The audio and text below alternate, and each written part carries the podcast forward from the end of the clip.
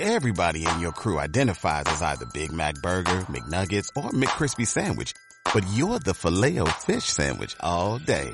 That crispy fish, that savory tartar sauce, that melty cheese, that pillowy bun. Yeah, you get it. Every time. And if you love the filet of fish, right now you can catch two of the classics you love for just $6. Limited time only. Price and participation may vary. Cannot be combined with any other offer. Single item at regular price. Ba da ba ba ba. Ya hemos escuchado, leído y lo volvemos a escuchar el texto bíblico para nuestra meditación de hoy del Evangelio de Juan, capítulo 8, 31 y 32.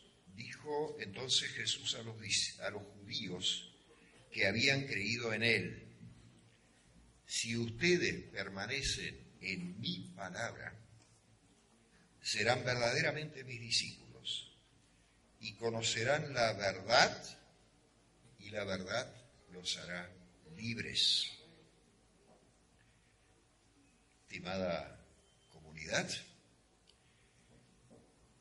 eh, la humanidad siempre ha tenido algunas aspiraciones muy especiales que se repiten en todos los pueblos, todas las culturas.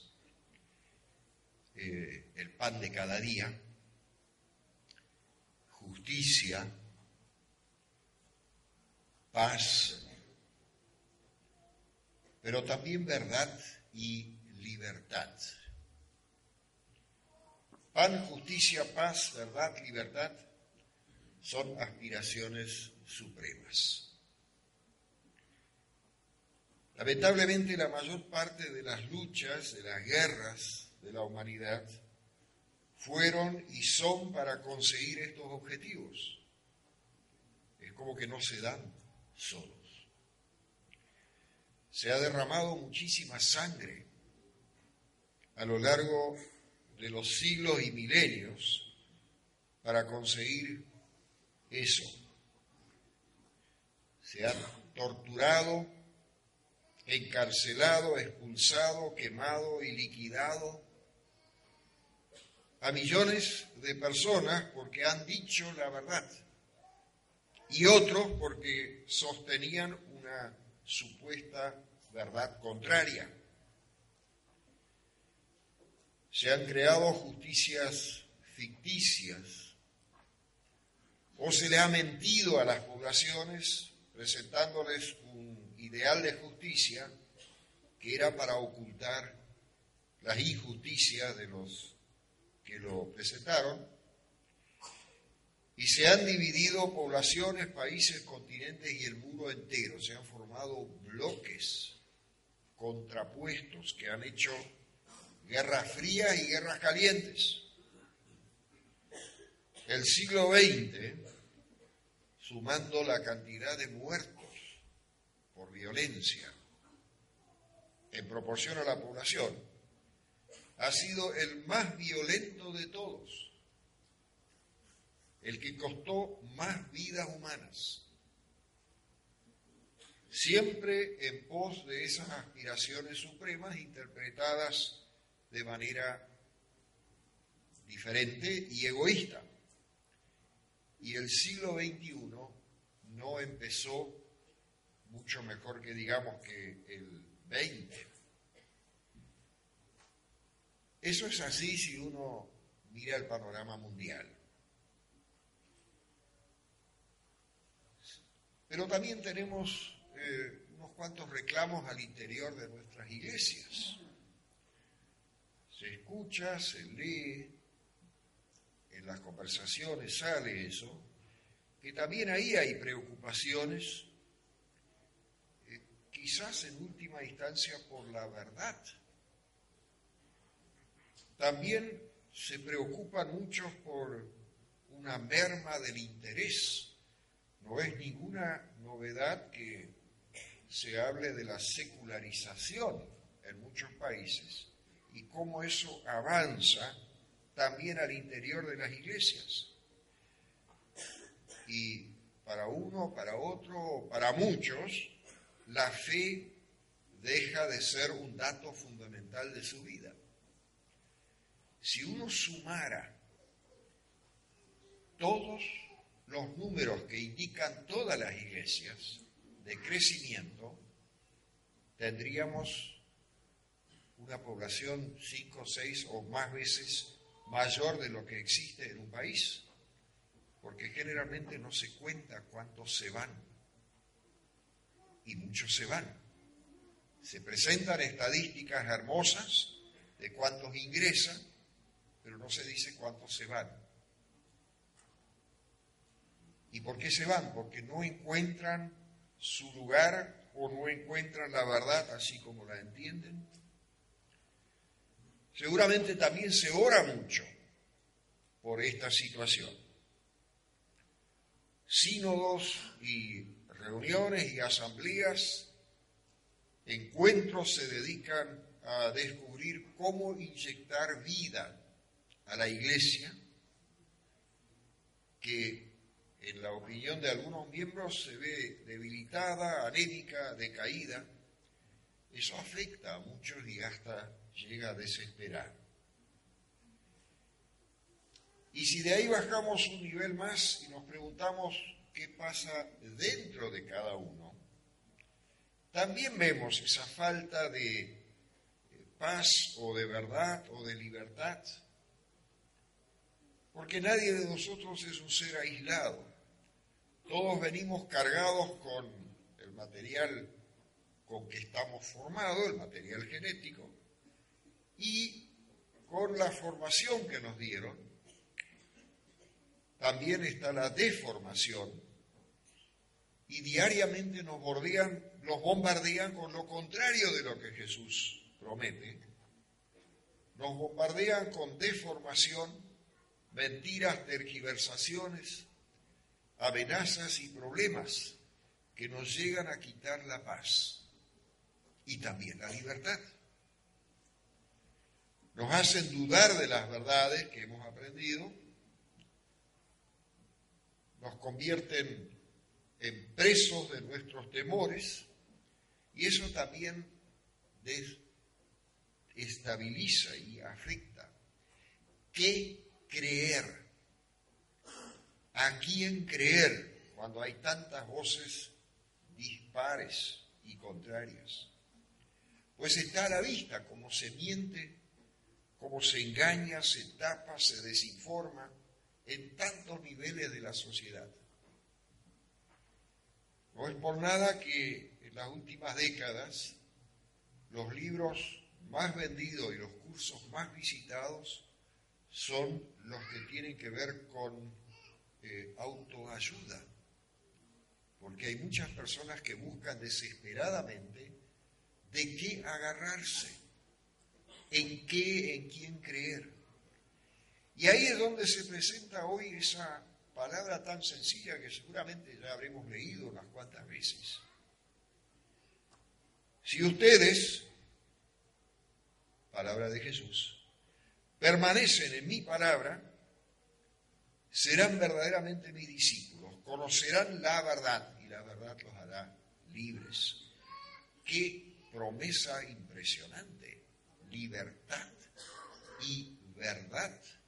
Justamente dos de esa quizás media docena o más o menos de las búsquedas más desesperadas de la humanidad, verdad y libertad, gratis, sin lucha, con una sola condición, permanecer en la palabra de Jesús. Esa palabra es débil, es insignificante. ¿Qué es una palabra?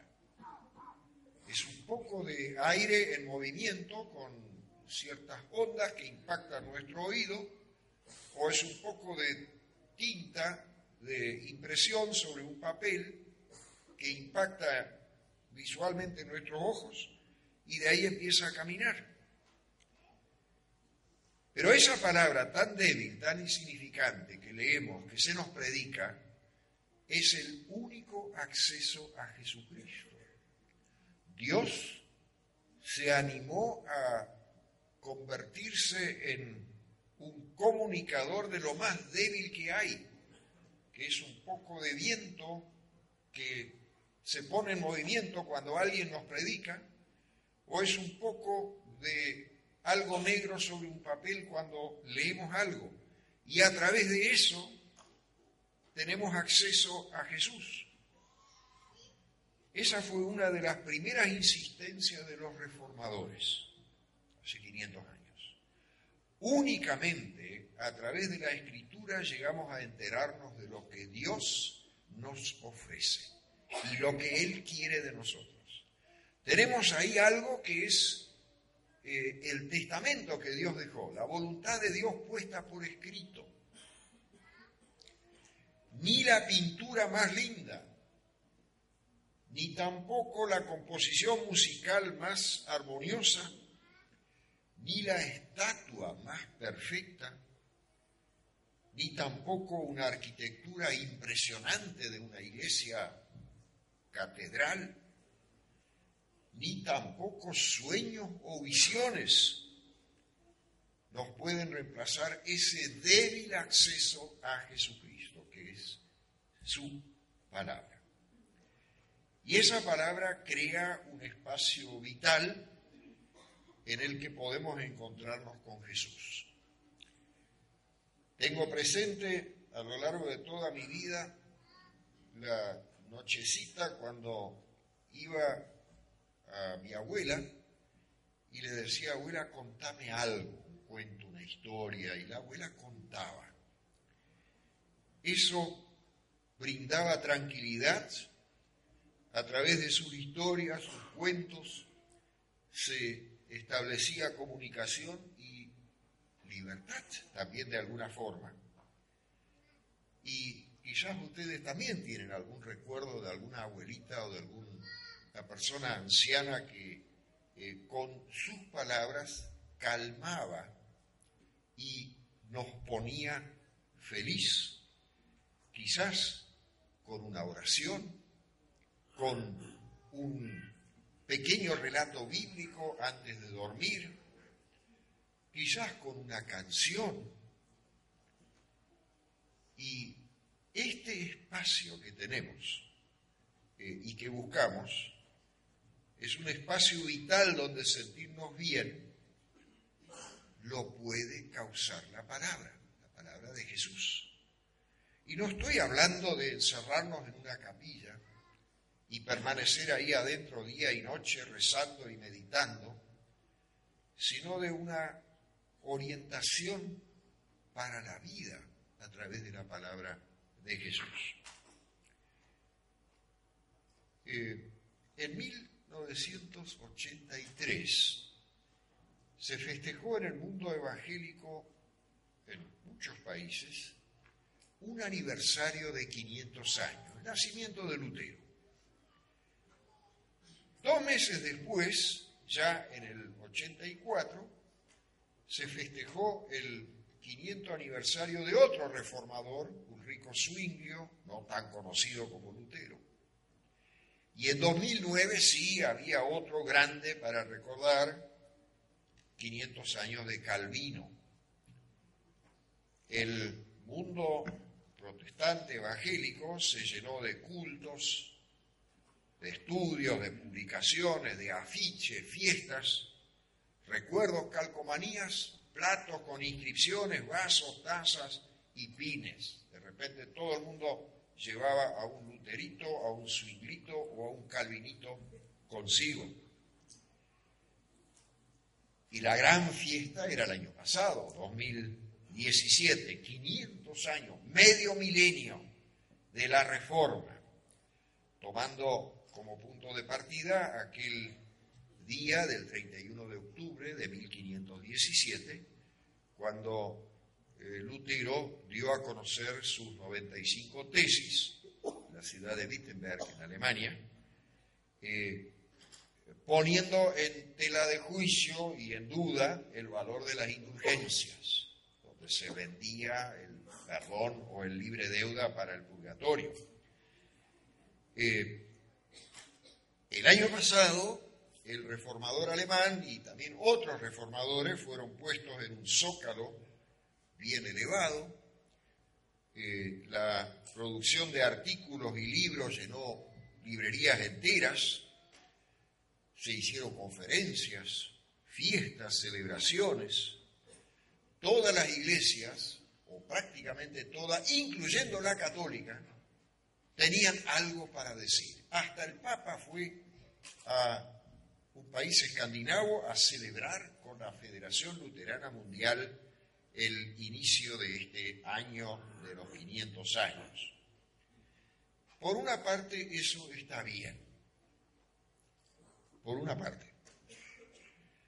También se celebró la traducción de la Biblia por Lutero, eh, porque Lutero había cometido, eh, en términos de aquella época, una cosa que está entre delito y sacrilegio, algo prohibido había hecho, eh, no había traducido oficialmente y con permiso oficial desde la Vulgata Latina, que era la Biblia oficial, sino que se había atrevido a buscar esa palabra original, en los idiomas originales que fue escrita la Biblia, y eso no estaba permitido, pero tuvo un éxito impresionante y ese éxito se propagó a todos los reformadores. De repente toda la gente quería una Biblia bien traducida de los idiomas originales.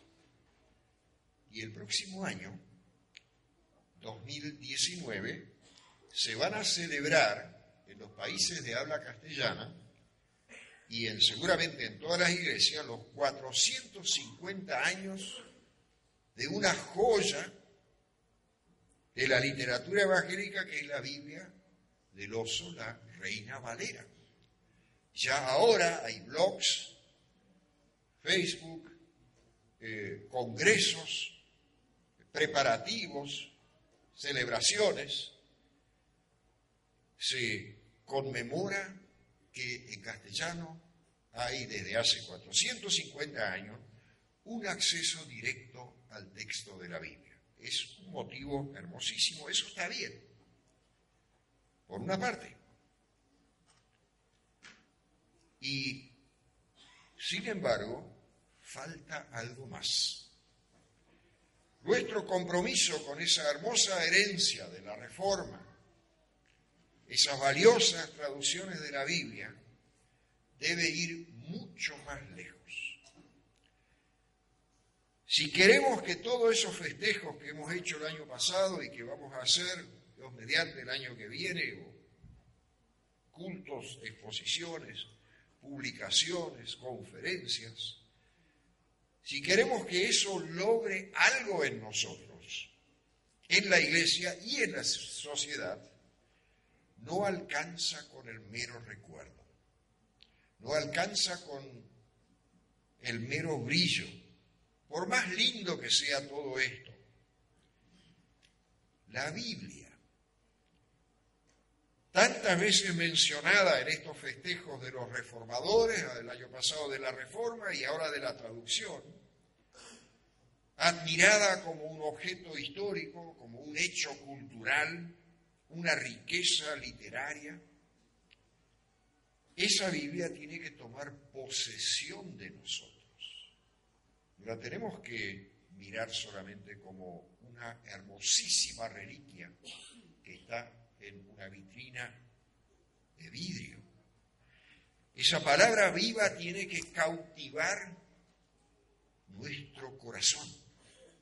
Y cuando decimos corazón, lo decimos en el sentido bíblico, la Biblia bajo corazón no entiende un símbolo rosado de amor.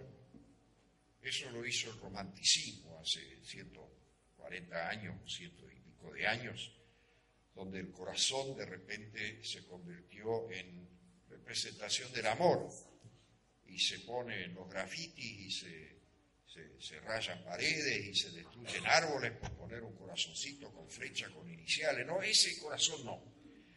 La Biblia, bajo corazón, entiende el centro de nuestra persona. Lo que pensamos, lo que sentimos, lo que decimos, lo que dialogamos con otros y lo que obramos en esa profunda convicción que cada uno puede llegar a tener, ahí tiene que hacerse viva la palabra del Señor. Solamente si dejamos que Dios cambie lo que está mal ahí adentro, esa palabra obra en nosotros.